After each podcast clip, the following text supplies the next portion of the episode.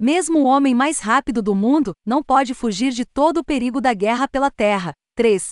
Alistado por seus ex-companheiros de equipe nos Jovens Titãs, Wally West ajudou a trazer os Titãs para a Terra. 3. Mas algum deles chegará em casa? Perseguido por Johnny Quick da Terra. 3. O velocista escarlate rapidamente fica sem opções. A capa de The Flash hashtag 780 declara que esta edição é um capítulo do evento de crossover War for Arf. 3. No entanto, esse problema ainda é principalmente um problema do Flash, e apenas perifericamente se relaciona com o crossover. Mas Wally estará desempenhando um papel mais direto nos capítulos subsequentes do evento ao lado de seus companheiros de equipe Titãs. Este reencontro da família West foi bastante tocante.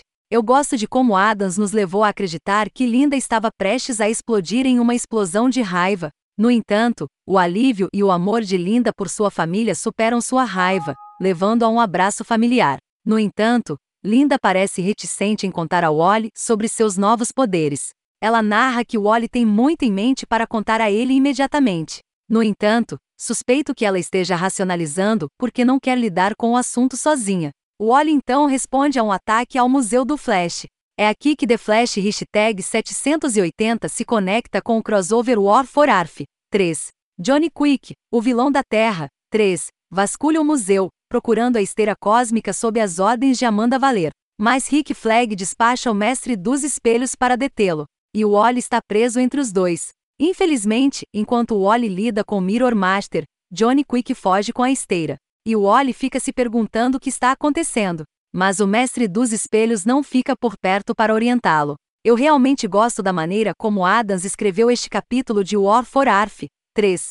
Os leitores que quiserem saber mais podem pegar os outros capítulos e descobrir o que está acontecendo que o Wally ainda não sabe. Mas a história ainda funciona para aqueles que não estão seguindo a história mais ampla. Eles podem simplesmente aceitar isso como um encontro aleatório que o Wally não entende. Assim, The Flash hashtag 780 funciona tanto como um capítulo do crossover quanto como uma edição independente por si só, algo que é bastante raro com eventos vinculados. Wally faz uma menção a Linda, ao explicar a presença de Maxine que sua família acabou de se mudar para Central City. Isso explica como irei e já estão indo para a mesma escola que a filha de Animal Man. Parece provável que Bunny apareça nestas páginas em breve, espero que de forma recorrente. E espero que ele volte a usar seu traje laranja clássico na era Infinite Frontier. A arte de Will Conrad captura perfeitamente a aparência dos personagens. Uma coisa sutil que notei é que as crianças realmente parecem do tamanho certo para crianças de 8 anos.